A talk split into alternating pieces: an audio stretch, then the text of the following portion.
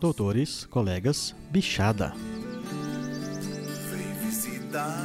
Diretamente do estado do Pantanal, eu sou o Dindim e vocês estão vindo o 18º episódio do Exalcast, o podcast feito por, com e para exalquianos.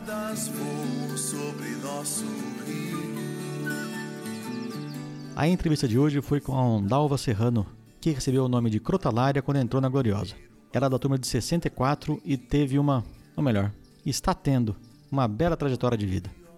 Mas daqui a pouquinho o Teflon, peraí que o nome dele é comprido, Fernando Ricardo Xavier da Silveira Filho, ex-morador da Mata Burro e um belo, literalmente, um belíssimo representante da melhor turma que a de Queiroz já conheceu, a F99, ou também conhecida como Ano Fantasma.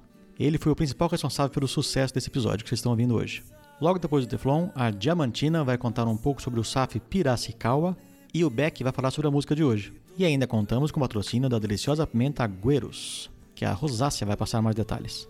Lembrando que o investimento para patrocinar os episódios do Exalcast custa zero talcase.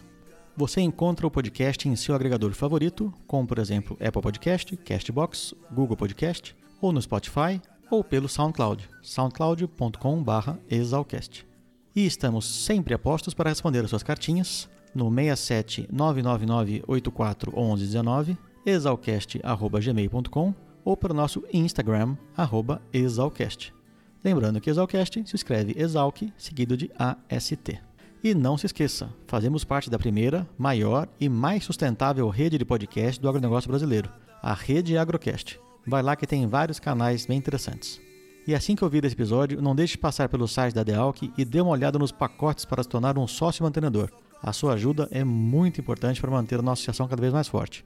O plano é chegar em mil mantenedores. Contamos com vocês. Um grande beijo a todos e tenham um bom podcast. Foi quando vi o pio da coruja lá no alto da palmeira. E agora, Dindim, tá ouvindo? Oi, Teflon. Teflon. Tô te ouvindo, você tá me ouvindo? Ah, perfeito. Ah, agora ah. sim. e aí, carinha? E aí, tranquilo? Tranquilo. Tá de noite aí, cara? Onde você tá? Cara, tô de frente pra uma floresta, mas tá de noite, velho. Não dá pra ver nada. Ei, tá em São Roque? Continua São Roque, só que era uma chácara próxima do centro e agora eu tô no Sabó, que inclusive pertence a Dona Andalva. Tudo a ver com o nosso episódio de hoje. Então, e o motivo da ligação tá é essa, Teflon. Você que deu esse presente, foi conhecer a Ondalva. Foi um presente, né, cara? Era essa incrível. foi. Baita presente. Nossa. Eu só fiquei bravo que ela me fez chorar várias vezes lá. Não, ela é massa não, não demais. Não tem nem como, né?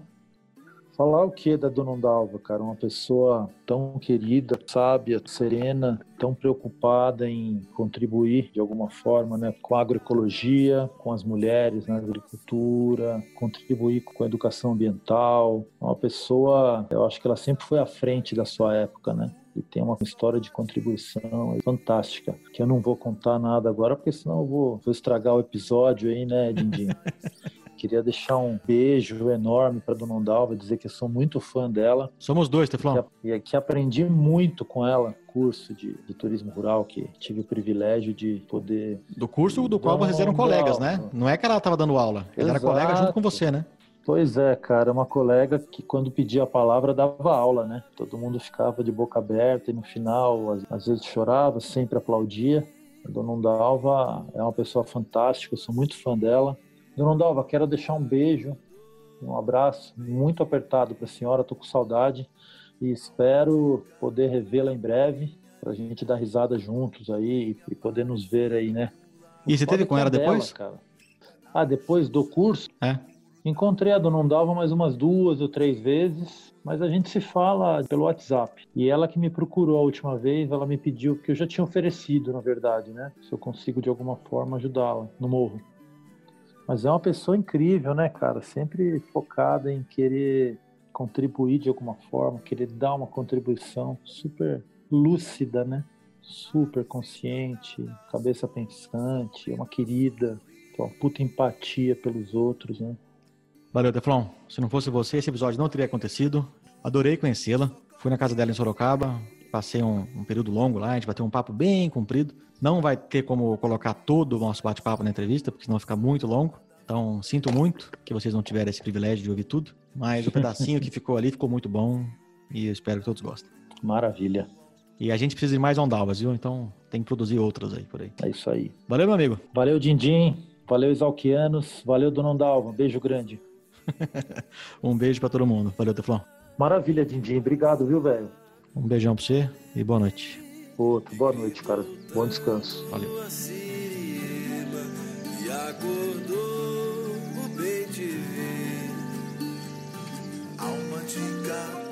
Olá, ouvintes do Exalcast. Aqui quem fala é a Bruna, ou Diamantina. Eu faço engenharia florestal, tô no meu quarto ano, ano peixe. Moro na República Descomplica e vim falar um pouco para vocês hoje sobre o grupo de estudos em sistemas agroflorestais, o SAF Piracicaba. Antes de mais nada, eu gostaria de agradecer essa possibilidade de falar aqui sobre agroecologia e agrofloresta, que são temas tão importantes, mas que ainda precisam de mais abertura dentro da nossa escola para novos projetos e novas pesquisas. Bom, o Grupo SAF existe desde 95 e faz parte do Núcleo de Agroecologia em Engatu desde 2011. O principal objetivo do nosso grupo é de formar profissionais capazes de planejar, implantar e manejar sistemas agroflorestais produtivos e diversos, adequados à realidade de cada local levando sempre em conta a necessidade do agricultor e da comunidade. O grupo já trabalhou com diversos temas dentro da agroecologia. O grupo já trabalhou com diversos temas dentro da agroecologia, como meliponicultura, produção de cogumelos, produção de café sombreado e com projetos com galinhas agroflorestais, plantas medicinais, beneficiamento e muitos outros. A gente tem áreas experimentais na Fazenda Areião, com um bosque de quase 23 anos, e dentro do campus também. É legal falar aqui sobre o Congresso Brasileiro de SAF, o CBSAF, que estava sendo planejado para ocorrer esse ano aqui na Exalc e que infelizmente foi adiado por conta da pandemia. Esse evento mostra a importância de temas como agrofloresta e agroecologia e como a Exalc tem potencial em sair à frente das pesquisas nesses temas. Por fim, para deixar um lembrete, nosso processo seletivo vai ter início em agosto, junto ao retorno das aulas, e dessa vez de forma online, mas contará com várias atividades e convidados para que possamos formar agentes capazes de atuar em projetos nesses âmbitos da agroecologia e da agrofloresta. Então, para mais informações sobre nossas atividades, projetos e processo seletivo, acompanhe nosso Instagram, o agrofloresta.exalc, e o nosso Facebook, SAF Piracicaba. Muito obrigada e bom podcast! Como por exemplo, o Menipoli, Menipoli, como por exemplo, a gente tem.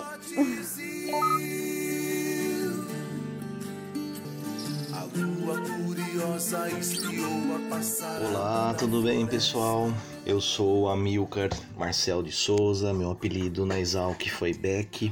O meu ano de formação é em 2002. O nome da minha turma é o Ano Chorão. Eu morei o meu primeiro ano na casa de estudante, depois eu morei na, na República Maracangalha. Bom, me formei em engenharia florestal, fiz o mestrado também na Exalc, programa de ciências florestais. Depois eu fiz o doutorado na Universidade Federal do Paraná com gestão e desenvolvimento ambiental atualmente eu trabalho com restauração de florestas e educação ambiental. E justamente um dos trabalhos que eu faço de educação ambiental é com música, né? Que está aí com vocês, a música de hoje, uma música chamada Aves Encantadas, que é uma música que eu fiz com alguns amigos da, lá da cidade de Jaú, sobre as aves que sobrevoam o rio Jaú, que é um afluente do rio Tietê, um importante afluente. Um trabalho que a gente fez para a educação ambiental para professores, alunos e etc, para sensibilizar a importância da biodiversidade. Então tá aí para vocês um pouquinho do nosso trabalho, né? As coisas que a gente aprendeu na Exal que a gente vai repassando aí para as pessoas. Esse trabalho, né, faz parte de um grupo chamado Quarta de Barro, que é um trabalho de também de música e educação ambiental que vocês podem acessar lá pelo YouTube, pelo Instagram, pelo Facebook. E esse trabalho específico das aves encantadas pelo YouTube do Instituto Proterra, que é uma ONG que, ao qual eu trabalho com educação ambiental, tá bom? Um abraço! Olá pessoal, aqui quem fala é a Rosácia, Carla Campanaro, F2011, Ano Vitrola, República Maga Donaire. E tô aqui para falar um pouco sobre Agüeros, que surgiu com a missão de trazer aos nossos clientes e amigos produtos artesanais de alta qualidade, elaborados com responsabilidade social e ambiental. Todos eles são desenvolvidos com pimentas e temperos cultivados sob manejo agroecológico, 100% livre de agrotóxicos, proporcionando um toque diferenciado de cor e sabor na sua mesa. Para mais informações, entrem em contato em nossas redes sociais, Gueiros. E também desejando um bom podcast a todos.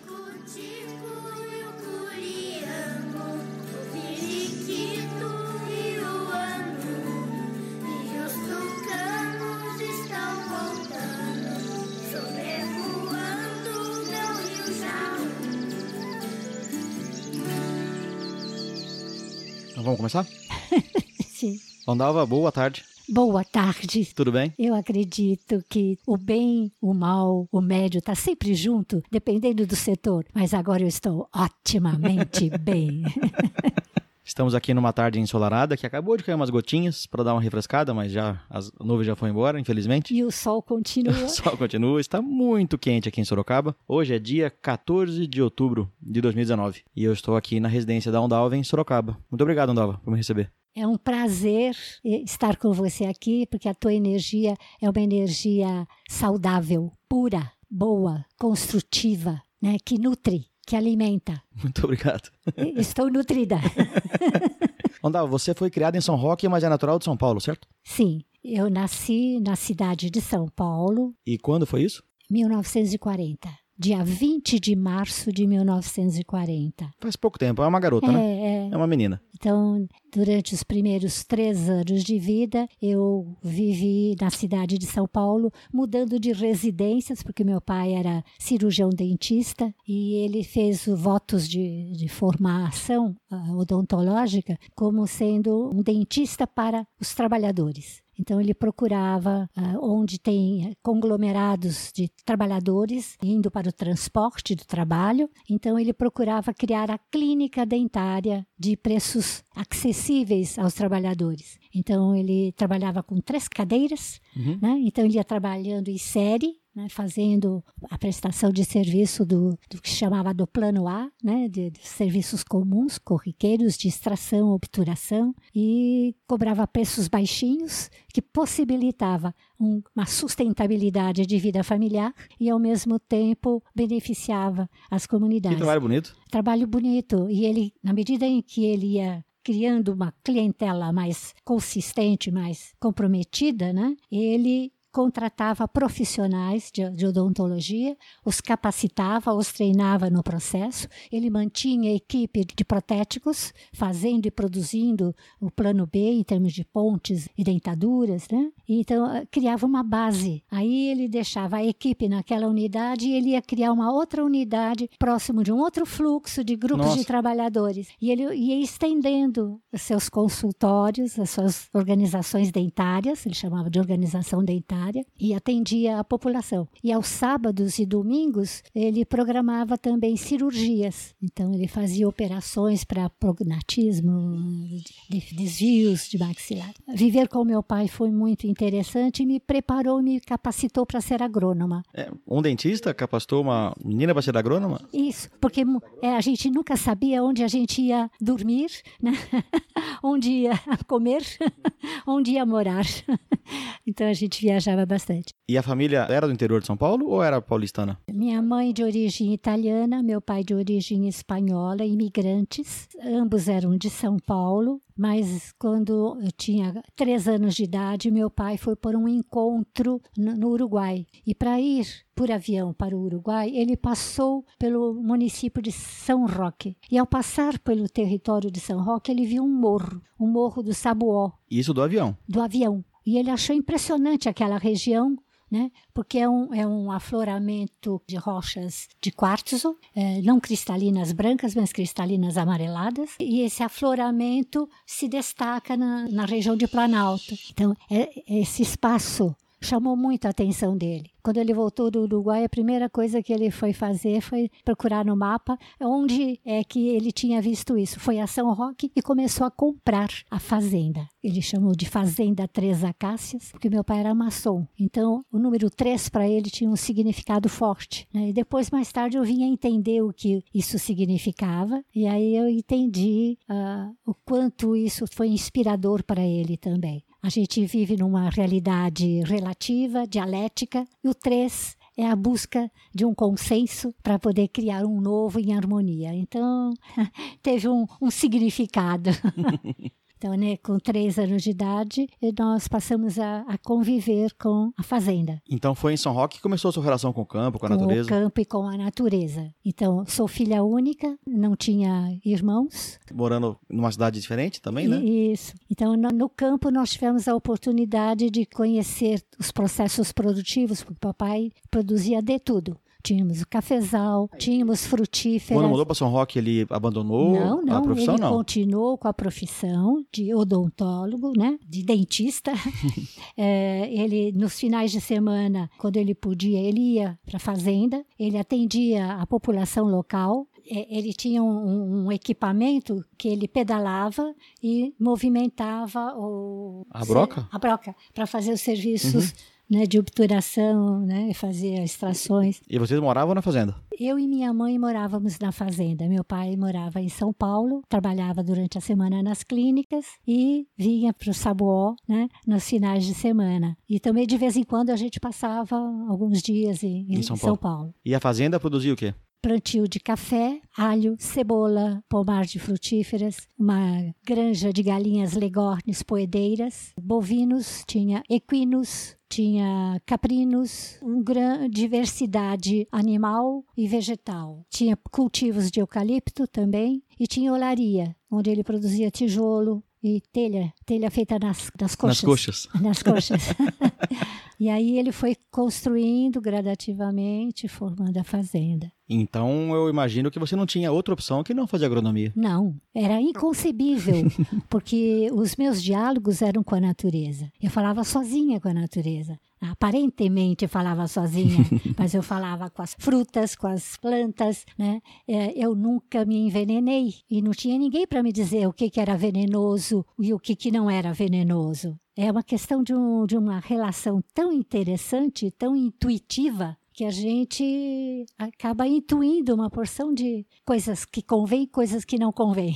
E quando você deu a notícia para os seus pais, eles acataram na hora. É, porque tem um momento da decisão, não foi na infância, foi na adolescência, porque é, minha mãe, bastante sensível, delicada, com dificuldades de saúde, meu pai com as atividades intensas, eles não tinham como. É, eu já tinha oito anos já e não tinha ido na escola. Eu, eu aprendi a ler e escrever em casa, né, não tinha ido na escola e precisava ir para a escola. Uhum. Então, meu pai me levou para o colégio interno. Eu fiquei oito anos no colégio dos Adventistas em Santo Amaro. Esta vivência em um colégio adventista de garotos e garotas, trabalhando com homens e mulheres, foi muito saudável para mim, porque eu me senti com irmãos e irmãs Uh, professores que eram como amigos, como tios e tias.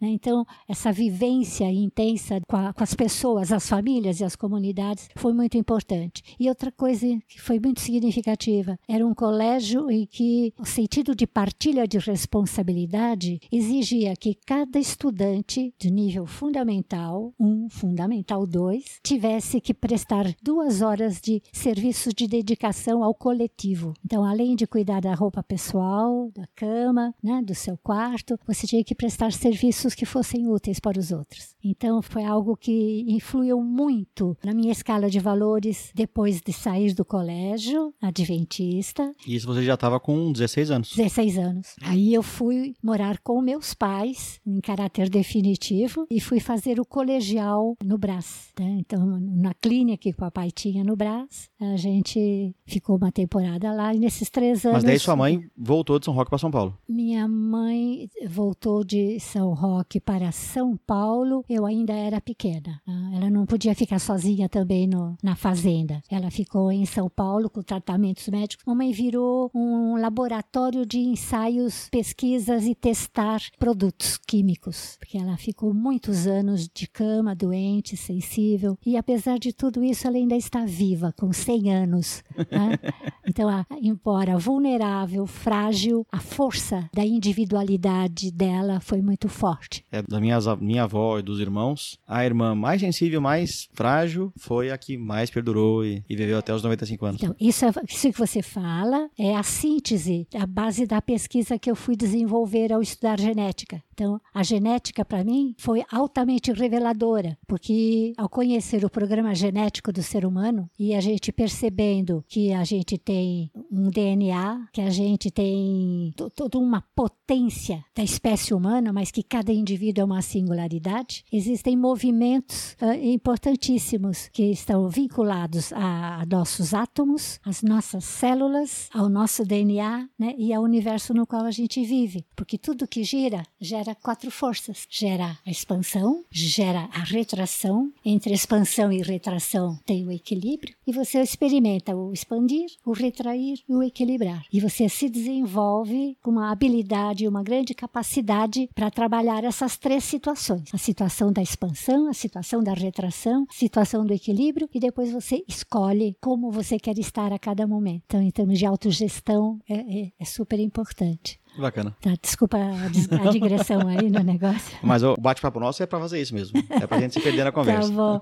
Agora, por isso que quando eu estava terminando o colegial, que eu fiz o estudo científico, naquele tempo nós tínhamos o científico e o educador uhum. né, o pedagógico. E eu tinha optado pelo científico. Aí o meu pai me perguntou o que, que eu ia fazer quando eu me formasse. Aí eu comecei a pesquisar os diferentes perfis profissionais, as diferentes universidades, o que constituía a formação. Então até então você não conhecia Luiz de Queiroz? Não, eu não conhecia Piracicaba, não conhecia Luiz de Queiroz e não tinha noção do que seria ser engenheira agrônoma. Foi a busca de escolher a profissão que se ajustasse ao meu sentimento, aos, ao meu pensamento, aos meus desejos de vida é que me fez perceber que não tinha outra. Não conseguia encontrar absolutamente nada que pudesse me preencher. Então, a oportunidade de viver a vida que eu vivi na infância, na adolescência, junto da fazenda e depois do colégio interno, que era dentro de uma fazenda, também com pecuária, com tudo mais, e com produção local de alimentos naturais. Então, foi fantástico. Prestei o vestibular. E o vestibular foi feito em Piracicaba ou em São Paulo? Piracicaba.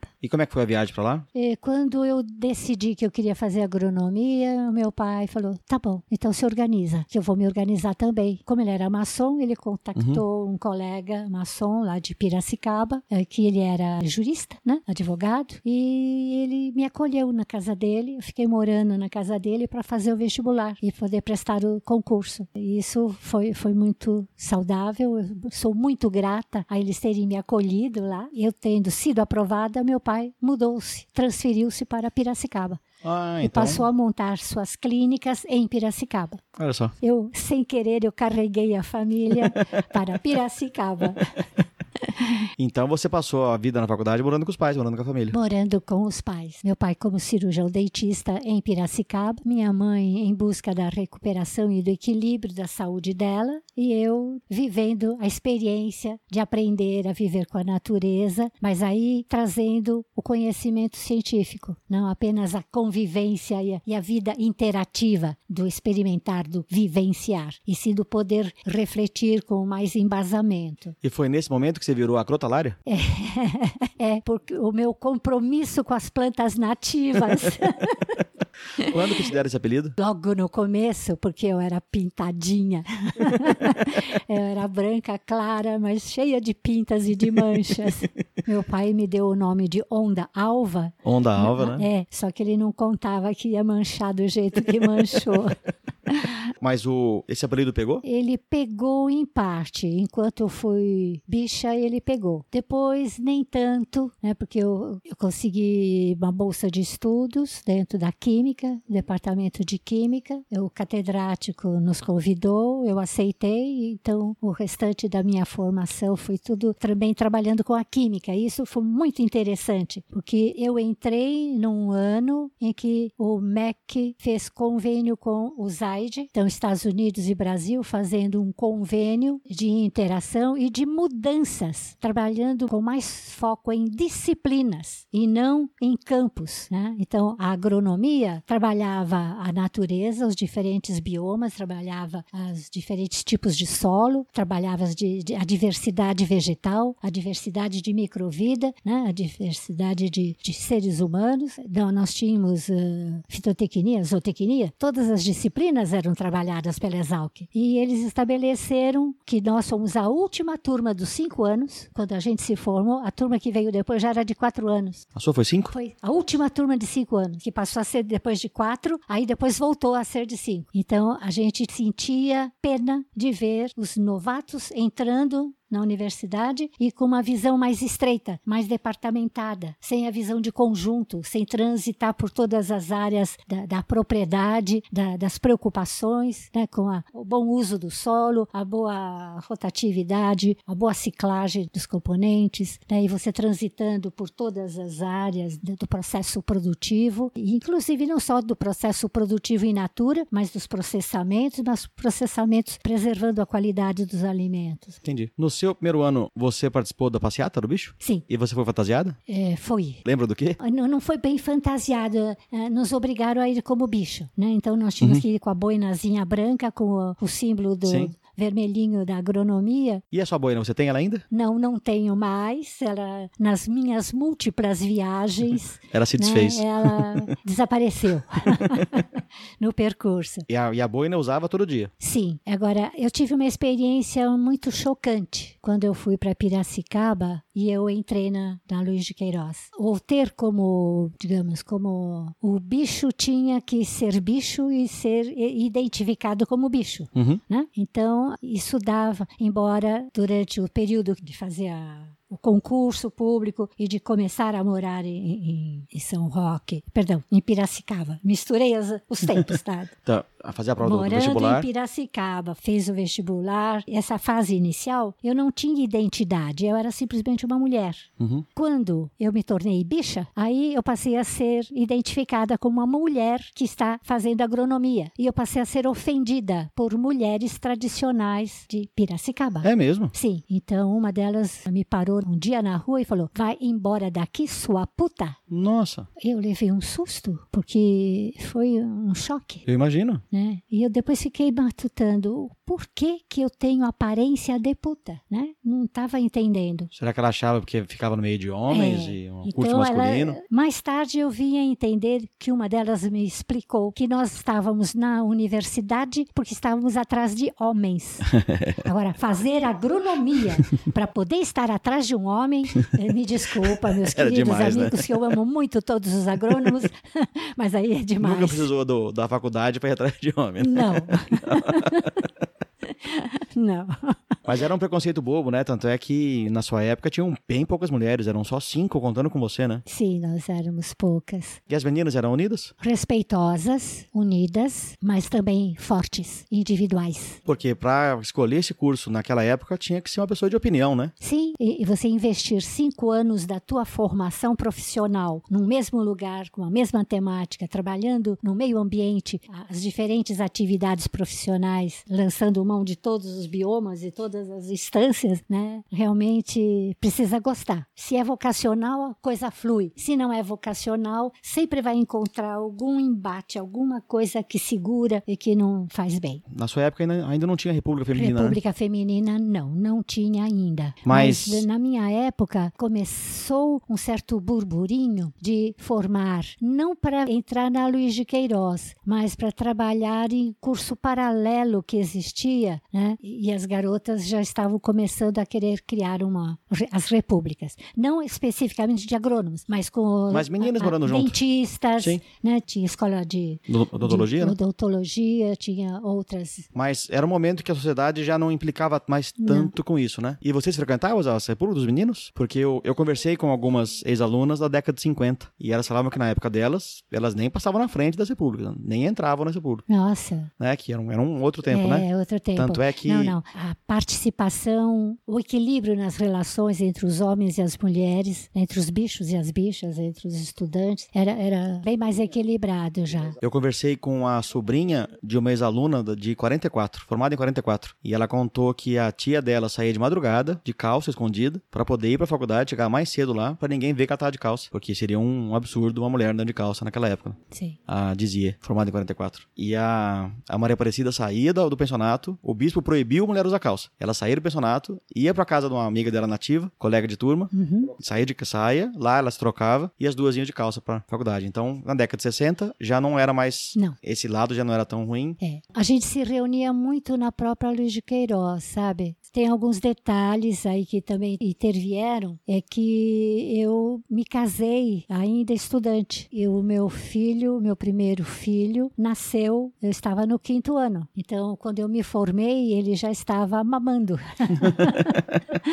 E o fato de ter tido filho atrasou sua graduação? O ter tido o filho não me atrapalhou muito, não. Eu fiquei chateada, porque nos exames médicos que eu havia feito para no pré-casamento, né, antes do casamento, os exames que o médico fez, ele disse que eu não teria filhos, que eu teria muita dificuldade em ter filhos, porque meu útero era infantil e tombado para trás. Então, né? Então quando eu me casei, E você veio a ter quatro filhos depois disso. quatro filhos. Então, foi uma informação que não correspondeu muito, né? Então, quando eu casei, eu não fui cuidado... Sim, não de- preocupou de, com isso, de né? preocupar com isso. E o fato de não me preocupar, eu engravidei. Sim. E aí eu fui tirar satisfação com ele, como é que ele aprontou isso para mim. Né? Com o médico. É, mas o que atrapalhou mais, o que machucou mais, foi na medida em que nós estávamos vivendo um período de, de regime militar. Que foi em 64, né? Se você se formou no ano do golpe militar. Isso. Então, aí nós tivemos, eh, nos tiravam da sala de aula para fazer questionamentos, hipóteses mais absurdas levantadas. Meu pai também, meu marido também, né? todo mundo sendo questionado. Nossa fazenda em São Roque foi eh, vistoriada, tiraram todos os livros da biblioteca, fizeram uma fogueira né? com todos os livros, né? independentes do se era de ciência, se era de filosofia, se era de maçonaria, se era de, de religião, se era de seja lá o que for, né? Então, foi esse um período delicado, Sim, né? da nossa Mas história, ao né? mesmo tempo é de muita também paz de espírito, porque eu sabia do, do que eu queria, do que eu não queria, do que eu acreditava, né? Então, tinha muita paz, muita tranquilidade dentro de Nessa mim. época, o o centro acadêmico era muito ativo, né? Tava no processo de mudança de sede, eles, então eles construíram uma Isso. sede nova. Você Exato. frequentava o Calque? Sim, Era um local de convívio? sim. É, inclusive, como eu tinha Jeep, Você tinha um Jeep? É, então eu me movimentava com o jipe para cima e para baixo. E, o- e o bondinho, você não usava? Usava o bondinho também. tá? Tanto que depois, quando eu tive meus filhos, eles dormiam. O ensaio para dormir era nos bondinhos. Depois de passar no bondinho, eles dormiam, aí a gente voltava com a criança para casa. Eu tenho. Uma das minhas tristezas na vida é não ser vivo, não ter nascido na época do bondinho. Eu, nossa, eu sou apaixonado por aquele bonde. é, foi, a gente aprendeu a subir e descer dele andando, né? Você era da turma que tirava o bonde do trilho? Não, Não? não, não, não, não, não, não tirava, não. Mas foram períodos muito ricos também. Eh, A gente tinha, fazia muitas reuniões, muitas discussões. Você dedicou uma parte da sua carreira profissional com a agricultura ecológica. Na graduação, você já teve contato com esse assunto? Na graduação, nós trabalhávamos com agricultura natural e nós tínhamos o professor né, que, que trabalhava com manejo de solo, né, com todas uma, uma série de práticas e de procedimentos De conservação de, do solo, de né? conservação do solo. Então, foi muito natural para mim, porque internamente já era assim. Na fazenda do meu pai, também as coisas eram assim. Eu tive uma relação bastante estreita com o professor de genética, bastante estreita com o de química, com o professor de agricultura, de muito carinho, de muita amizade, eh, mas misturaram-se os nomes, porque eu estou com um- uma redução na minha capacidade de guardar na Não- não memória. A fisionomia deles está em mim. Se você encontrasse hoje na rua, você reconheceria, né? Sim, tranquilo. O que eu não consigo fixar é o nome. Mas tem um que você lembra, que é o Érico da Rocha Nobre. Sim, o Érico foi o que me contratou quando eu estava no quinto ano, quinto ano, grávida, e ele me contrata, ele me convida para ser. Eu levei um susto. Eu falei, como assim? Ele falou, não, você tem vocação para a parte de planejamento, de administração, de agricultura, você vai poder transitar muito bem pela parte de planejamento e administração. Eu gostaria muito que você estivesse. Então, quando assim que eu me formei, eu já estava com toda a documentação já preparada e passei a trabalhar prazerosamente. Lá na própria Luz de Queiroz. É. Mas nisso você está formada já. Isso, isso já estava formada. Então né? deixa eu dar um passinho para trás. Tá bom. Tá. Que eu posso te perguntar sobre a Atlética. As meninas já estavam envolvidas com o esporte? Sim, natação, vôlei. E já tinha algum início de competição onde as meninas participavam? Sim, sim. Sim? Sim. Pelo menos eu participei de concursos nessas duas áreas, tanto de natação quanto de, de vôlei. Em competições oficiais pela Luz de Isso, Queiroz. Isso. Com um time feito de meninas, todas alunas. Isso. Então a gente, a gente devia ter na graduação o quê? Umas 20 meninas? No- na graduação ah, não, toda? Não, não, tá, não chegava tanto. Não, em toda a graduação, nos, nos cinco anos. Ah, sim, aí pode ser. Então eram todas mulheres, né? Pra poder fazer um time. É, para Praticamente ter... todas tinham que jogar. É, porque era seis, né? Uhum. Vocês eram cinco na sua turma. E nós éramos em cinco. Então praticamente todas as meninas do curso todo tinham que participar. É? Isso. E era gostoso? Gratificante, desafiante. Eu queria mais, mas não tinha o suficiente do mais. Então tá bom. Então chegamos em 64. A pequena Crotalária já era uma mãe, né? Sim, mãe, já tinha. Inclusive, na formatura, eu tive que ir correndo em casa para dar de mamar, para voltar para a formatura. Foi bem corrida. Imagino. E isso era 64. O Brasil 64. estava em pleno golpe militar. Sim, sim, sim. Né? Vocês passaram pelos achaques durante o curso, né? De entrevistas e tudo mais. E você estava recém-contratada pelo Érico para trabalhar lá, lá na escola. Sim. E você trabalhou na economia. Trabalhei na economia. Começamos com a parte de planejamento e administração de empresas. Depois, mais tarde, quando eu fui para a França, né, eh, fazer o curso de. Era um curso que tinha, tinha um ar de agroecologia, praticamente. Isso nesses 10 anos você você ficou na escola. Dentro dos 10 anos. É, eu fui convidada a participar desse curso de formação profissional dentro do campo de, de agricultura natural, mais eh, ecológica, em 1967, portanto, três anos depois de estar né, lecionando, eu recebi esse convite para participar da formação no, no Instituto Agronômico do Mediterrâneo, cidade de Montpellier. Então, aí eu fiquei um ano e oito meses, quase dois anos, interna no, no Instituto. A família foi junto? Não, eu tinha dois filhos nessa ocasião. Eu deixei meus dois filhos com meus pais e com meu marido e com a minha sogra. Uhum. Porque minha sogra e minha mãe são irmãs, né? Olha só. E as duas eram irmãs. Então nós éramos primos irmãos. Então era, foi meio arriscado, né? Nos casarmos sendo primos de filhos de duas irmãs, assim, né? A genética. Sim. Mas por sorte, Eu vou falar que foi sorte, porque a genética tem a. a genética masculina dos nossos pais fizeram a diferença. Então não predominou a genética das mulheres. Sim. Predominou a genética dos, dos maridos. Isso é realmente um golpe de sorte, Foi porque um a golpe de genética sorte. faz o que ela quer fazer, né? E os filhos nasceram inteiros. e eu pedi muita desculpa ao universo por ter ousado casar com o primo e correr os riscos. Mas tem coisa que a gente não escolhe, é que acontece, né? É, exato.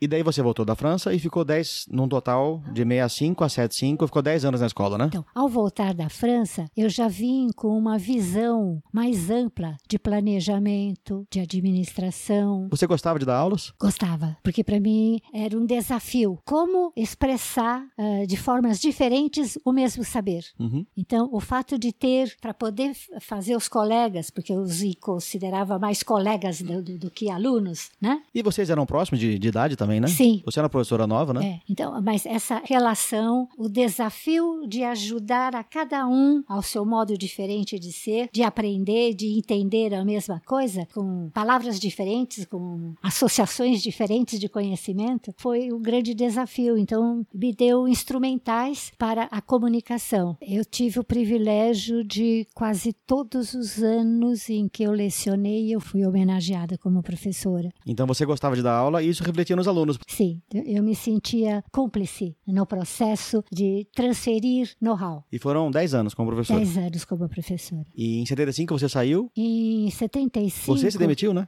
Eu me demiti, como eu falei para você. Eu fui informada de que eu estava estabilizada e que, portanto, eu ia assinar esse o convênio, né, de tempo integral. Já era tempo integral, mas é, como um, um cargo definitivo. E eu assustei, porque eu, embora eu gostasse, a parte pedagógica me enriqueceu muito. Ao mesmo tempo, eu fiquei receosa, porque eu achava que eu precisava vivenciar outras linhas de trabalho do agrônomo para eu poder realmente me posicionar e saber qual era meu perfil profissional vocacional. Então eu me demiti, fiz um acordo com meu ex-marido, meu primeiro marido, que nossos caminhos eram diferentes. Então ele seguiu o caminho dele, eu segui o meu caminho. E você voltou para a França? E eu voltei para a França com as crianças e aí eu fui poder viver, não só interagir novamente com o Instituto Agronômico do Mediterrâneo, como ter esta vivência na China. Então, o somatório dessas duas vivências. E aí eu passei também a trabalhar com a universidade, né, de Faculdade de Direito e de Ciências Econômicas. Então, me abriu um leque muito grande de possibilidades, né? Eu estava louco para chegar nessa parte da China. Então, você foi para a China da França? Da França. Essa, essa oportunidade surgiu quando estava na Sim. França. Isso foi na década de 70. Foi em 1976. Que foi logo depois da morte do Mao, não foi? Ou perto da morte do Mao? Mao Tse Tung morreu depois, eu acho. Vamos pesquisar, mas eu acho que ele morreu depois de 76. 7 e meia. Ele nas- morreu em 76. Em 76. Acho que a gente saiu e ele morreu. Como é que era a China naquela época? Nós não tínhamos, inclusive, parâmetros de vida para poder fazer análises comparativas. Nós tínhamos que nos desvestirmos de julgamentos, desvestirmos de conceitos, de valores, de tudo mais, para a gente poder, com isenção, com clareza, toda vez a gente falava: calma na mente, calma no coração. Abre a mente, abre o coração e vamos deixar a informação chegar. Se a gente deixar o pré-julgamento falar antes, a gente vai se fechar e não vai ouvir o que eles têm a dizer, porque era, era, era uma realidade diferente. Nós estávamos num acordo entre o governo francês com o governo chinês e a língua acordada era a língua francesa e nós todos éramos de países diferentes, nós éramos de diferentes linguagens. Então a língua comum se tornou a francesa para os tempos que estávamos na China. E você viajou por toda a China? Sim, entramos pela área norte. Dependendo da semana, nós passávamos o dia viajando, visitando, e à noite a gente ia dormir no trem, de uma estação para outra. Pela linha férrea a gente foi passando por todas as diferentes regiões. Existia certos finais de semana em que a gente dormia em hotel, Uhum. aí, né, aquele banho gostoso, né?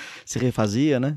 Porque uma das coisas também de difícil, no passado, quando eu estive na França, as duas vezes que eu estive, ou três, três, porque também fui sem ser para a formação, né? Eu fui como turismo. O banho não era algo do dia a dia. Sim. Tanto é que lá na minha república morou um francês. O 29 era o apelido dele. E o apelido era 29 porque ele só tomava banho dia 29 de fevereiro, que era a cada quatro anos. né? Aham. Então, a experiência na China foi intensa, rica, porque nós visitamos o setor primário, o setor secundário e o setor terciário. Nós visitávamos unidades de, de agricultura, de processos produtivos junto das fazendas. A gente viu cenas muito impressionantes de você sair de ônibus com a equipe bem cedinho para fazer as visitas à área rural, passar por uma região montanhosa ou de problemas topográficos, com uma quantidade imensa de chineses em linha, em fila, passando pedra de um para o outro, ou passando planta de uma para o outro. E ao voltar, encontraram outro cenário. Não era o mesmo cenário da ida. Porque já alguma coisa já estava construída, alguma coisa já estava feita. É isso. Então o cenário mudava. E era tanta gente, né? Tanta gente Tanta trabalhando. gente trabalhando. E o ser humano não era tratado exatamente como ser humano, né? Em alguns casos eram propriedades. Nessa época já tinha uma tentativa de resgate. Já existia investimento na tentativa de resgate. Mas ainda se tinha casos de fazendas vendidas, né, com pessoas dentro e elas iam junto como propriedade, né? É, então, neste ano, quando nós estivemos lá, em 76, já não tinha. Já estávamos com outro sistema, por exemplo, de chamar a atenção para dois cenários distintos. Não tinha mais a propriedade rural sendo propriedade privada e os seus moradores, os, as suas equipes de trabalho, serem consideradas como animais da fazenda. Hoje, ainda se compra a fazenda com porteira fechada. Não só com animais e, e máquinas, mas com pessoas junto, né? Isso. Então, e isso, na ocasião, já existia em que as pessoas eram que nem animais. Era o patrimônio da fazenda. Que é o que você falou, né? Tinha que chegar com a cabeça aberta para poder aceitar Pra poder, o que estava acontecendo. né? Exatamente. Então, eram muitas coisas singulares que a gente foi assustando. Você voltou à China depois disso? Não, não pude, não deu. Mas ficou uma marca muito, muito forte de respeito ao ser humano em todas as suas fases de vida, em todas as suas culturas, em todas as suas experiências. E aí eu comecei a ter mais preocupação ainda com o lado humano do ser humano. Como criarmos sociedades, comunidades onde cada um reconhecesse o valor de si próprio, o valor do seu programa genético singular de ser, ousasse mergulhar dentro de si próprio para ir buscar quais são meus dons, quais são minhas habilidades, quais são as qualidades, quais são as artes que eu sei produzir. Porque tudo que existe hoje no planetinha Terra, fora os biomas, é o que o ser humano construiu. Uhum. Toda a arte, toda a cultura, toda a ciência, toda a filosofia, todas as religiões, tudo, tudo que a gente criou, que está aí, é obra humana. Tudo que a gente criou e tudo que a gente fez o contrário também, né? Também tudo que a que gente destruiu. Destruiu, né? Então, a grande potência do ser humano. E eu acho que isto foi um dos elementos que me fez virar o campo da minha formação profissional vocacional. A agricultura e a pecuária continuam importante, a apicultura mais importante ainda. A produção em grande escala continua tendo que acontecer, né? Porque É, mas o investimento na descoberta de quem é o ser humano, o que é o ser humano, como ele funciona. Então, o autoconhecimento se tornou prioridade para mim. E essa prioridade de conhecer a mim, de conhecer o outro, para poder conviver e respeitar o outro, para ter relações respeitosas, poder aprender na relação com o outro, porque você aprende a conhecer a vida se relacionando com você. Você começa a ter elementos do que é um ser humano. Mas se relacionando com outro, você amplia a capacidade de conhecimento das áreas de conhecimento que o outro tem e que você não tinha e você troca. Né? Então, a convivência é básica, é fundamental. Mas a- o desenvolvimento da ciência nos possibilitou todo um novo instrumental. E mais tarde, no final da atividade mais profissionalizante, mais de gerar metodologias, tecnologias, eu passei a ter um respeito muito grande também, porque eu nunca tive religião. Eu nunca consegui seguir uma religião. Convivi com a católica, com a espírita, com a protestante, com a evangélica, com de diferentes evangélicos, mas nunca consegui Adotar me uma. sentir em nenhuma, porque eu não preciso da religião para me sentir espiritualizada, sentir amor, afeto, respeito pela vida do ser humano e dos animais e da planta, dos micro-organismos, de tudo. Então, eu hoje eu consigo transitar com a espiritualidade, né? Posso me sentir feliz e amando qualquer religioso de qualquer religião. E nisso a gente já chegou no final da década de 80, quando você retorna a São Roque, né? Retorna às suas raízes. Sim, Que você vai trabalhar na Secretaria da Prefe- da Prefeitura. Quando eu voltei para o Brasil, eu tive um problema sério, singular, que foi o resgate do patrimônio da nossa família. Então, de 1978 até o dia de hoje, de 2019, eu ainda continuo lutando por problemas fundiários. Nossa Senhora. Eu imagino a dor que é isso. Então, processos de uso capião em cima de processos de uso capião. É impressionante a diversidade de problemáticas, né? Que eu tento entender por que eu precisava viver isso. Vivi, estou superando, estou transcendendo e vamos lá. O importante é que nesse processo de lutas, de legislações, de direitos e tudo mais, eu pude voltar a trabalhar, a morar em São Roque, para poder resgatar o patrimônio da família, porque meu pai, antes de morrer, fez um contrato de loteamento, lá passando a fazenda como um todo eram quase 4 milhões de, de metros quadrados. Ele passou para uma empresa. Esse empreendedor fez esse contrato, mas meu pai morreu em ano seguinte, morreu em 74. Com esse processo, o acordo que tinha sido feito, então, todas as áreas reservadas para serem áreas de educação, de esporte, de lazer, de cultura, de possibilitar que os compradores de chácaras pudessem ter um espaço coletivo de convivência, de educação, para criar jovens com um espírito de respeito à natureza e de respeito à vida o coletiva. Seu pai tinha essa vontade que isso acontecesse. Isso, né? Porque ele comprou a terra para ser uma comunidade, uma ecovila, mas ele não conseguiu. As pessoas tinham o, o interesse por grana era, estava acima de qualquer outro, né? então não foi possível. Então, com essa volta para são Roque, eu pude atender uma demanda de um candidato a prefeito, Mário Luiz Campos de Oliveira. Eu, durante dez anos, interagi com ele e eu, eu ajudei a montar a,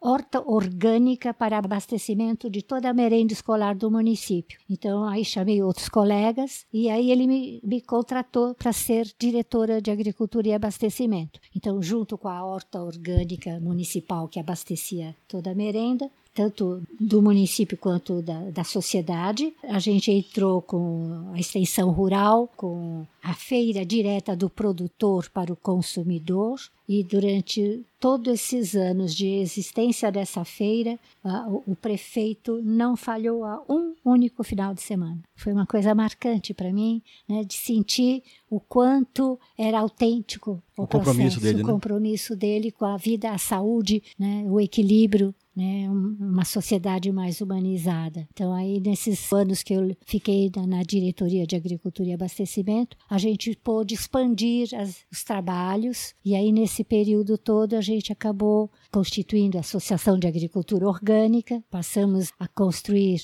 uma outra entidade, a APSE, Associação Holística de Participação Comunitária e Ecológica, já no campo da educação Uhum. integral. E quando que você mudou aqui para Sorocaba? Bom, e aí eu acabei levando a proposta do programa de jovens para o município de Araçoiaba da Serra. E aí eu fui morar em Araçoiaba da Serra e desenvolver a formação dos estudantes de nível médio. Só que aí minha mãe estava fazendo 98 anos e eu fiquei muito preocupada dela estar morando sozinha em Águas de São Pedro. Uhum. Propus que ela viesse morar comigo em Araçoiaba. E ano passado, minha filha que morava em Sorocaba, nos visitando, achou por bem que a gente morasse todas juntas. Então nós juntamos três casas numa única casa. O que você fez com a sua mãe, sua filha fez, fez com você também. Exatamente.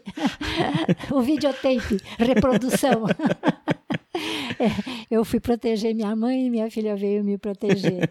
E aí nós três nos protegemos reciprocamente, convivemos com as suas diferenças. Três mulheres singulares, três mulheres de iniciativa, com mania de autonomia. Mas tendo que aprender a conviver, se respeitar. Você agora recém fez 55 anos de formada, né? Você não pôde ir na festa. Sim, não era possível porque hoje é o primeiro dia que a cuidadora voltou para cuidar da mamãe. E você participou da sua festa de 50 anos, seu jubileu de ouro? Sim, sim. Foi uma festa bonita? Foi, foi emocionante. Eu acho que quando você faz essa festa, ela te toma, porque ela pega você por inteiro com toda a tua história de vida. Porque quando você faz agronomia e vive dentro da agronomia, junto com a natureza, junto com as pessoas, você cria uma ligação com o ser humano que é muito forte. Então, independe da idade, independe do nome, independe de que ação, que atividade a pessoa está fazendo. Você se encontra, a energia brota. E a Luz de Queiroz tem uma mágica nisso, né? Tem, tem uma mágica forte. É, eu chorei várias vezes ontem. Então, ontem não, no, no sábado, durante a São Solene. Isso, isso. Foi realmente muito emocionante. A gente teve alunos com 70 anos de formado, 75, Linda, e o Fernando Penteado com 83 anos, também participando. muito gostosa. Você gostou de ter estudado na Luz de Queiroz? Adorei. e ter tido meus três filhos lá na Luiz de Queiroz. É, um como aluna, né? E dois como professora. É, o que, que você tem para falar para os alunos que estão lá agora cogitando seguir uma carreira parecida com a sua, ligado com a agricultura ecológica? Tem algum ah, conselho para eles?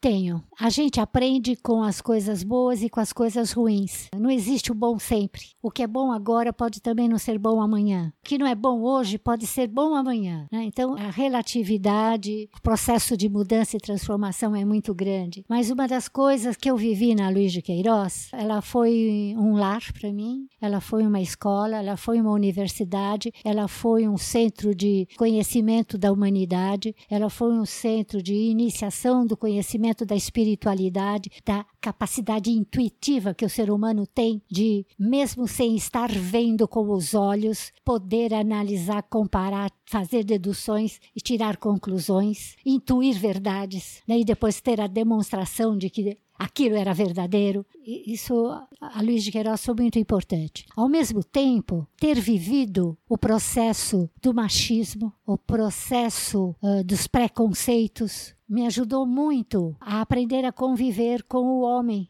o arquétipo homem. E hoje, ao conviver com o arquétipo homem, eu ajudo muito o arquétipo humano homem a perceber a beleza de ser humano que ele é. E que ele não precisa ser bruto, estúpido e mandão.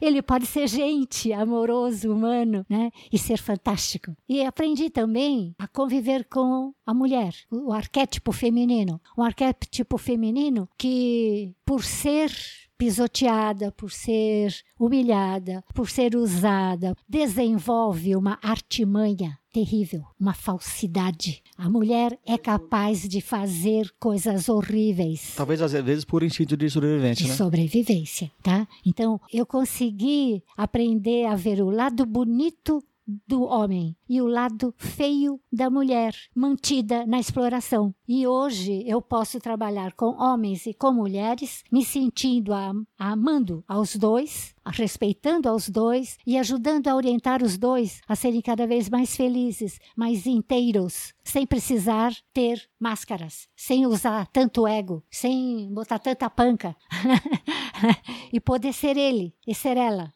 então continue com esse trabalho, Andava, porque o ser humano precisa disso. É, eu sinto necessidade disso, né? E uma outra coisa também que foi fundamental para mim, vivendo na Exalc, como é que eu poderia traduzir isso? Eu nunca falei sobre isso, mas eu, eu vou tentar explicar. Eu trabalhava com administração e planejamento de empresas rurais. O que que você tira de uma propriedade rural com essa temática? Você não pode separar nada. A microvida, a macrovida, o ambiente, o ambiente, homens, mulheres, todos os tipos de saberes e de conhecimentos está envolvido nisso. Então eu tinha colegas na Luiz de Queiroz, colegas educadores de outros departamentos, né? de outros setores que diziam que eu não tinha ética, porque a Undalva ela entra nas nossas áreas de conhecimento. Eu acho isso triste. Você, o ser humano, tem o direito a todos os conhecimentos. E todo ser humano que tem vocação em avançar nos diferentes tipos de conhecimento tem o direito de multiplicar. E como é que você vai trabalhar num empreendimento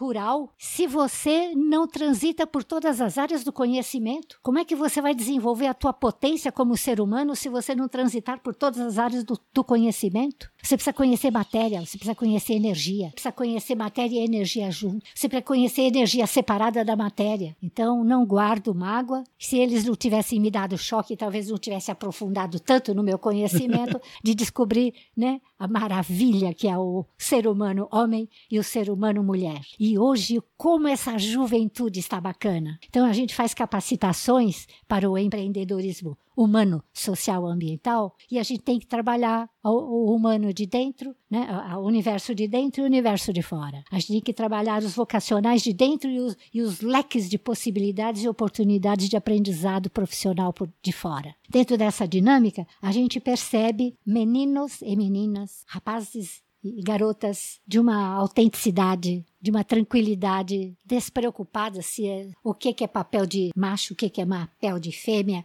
sabe, sem essas preocupações e se dedicando a, a se descobrir, a se profissionalizar vocacionalmente. Quando apresentamos isso para o SESC, parecia que a gente estava falando coisas de grego e hoje a gente vê que os SESC estão nos demandando atuar nesse processo. E a juventude, os, os jovens empreendedores, ou os velhos empreendedores, porque tem gente de 70 anos fazendo também os cursos, a gente percebe que o ser humano tem uma grande potência e que felizmente está vivendo muitos anos a mais, né? vivendo mais de que 100 anos. Isso é muito saudável porque a gente tem muito a aprender com os idosos e viver a, a fase do idoso também é muito gostosa. Você vai ver que delícia quando você chegar lá. Você fica mais frágil na força, na potência muscular, né? mas você amplia a tua capacidade de voar. Então é muito gostoso. Eu sou muito grata, primeiro, por ter vindo ao planeta Terra, segundo, por ter tido a história de vida que eu tive. Ela foi uma grande escola para mim, uma paralela da Luiz de Queiroz. Uh, o, o, o, privilégio de ter sido engenheira agrônoma, porque mostrou a essência, a base da vida e da interdependência entre os seres vivos, e hoje me possibilita aprofundar no ser humano em todas as suas faixas etárias. E a gente precisa passar esse saber para as mulheres. Elas precisam tomar consciência de que elas são verdadeiras escolas. Elas podem construir e destruir.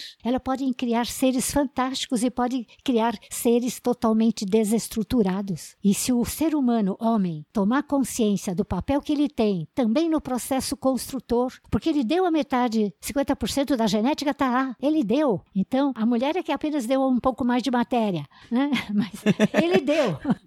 Então, ele pode ser um excelente parceiro, pai, orientador. Né? Então, graças à vida, aos homens, às mulheres e à oportunidade de viver para aprender ao longo da experiência, da vivência, porque o aprendizado decorado a gente esquece. Mas o vivido não, né? O vivido não. Eu esqueço o nome dos meus queridos amigos, mas quando eu ouço a voz ou eu vejo, eu tô lá, já tô, já tô ligada.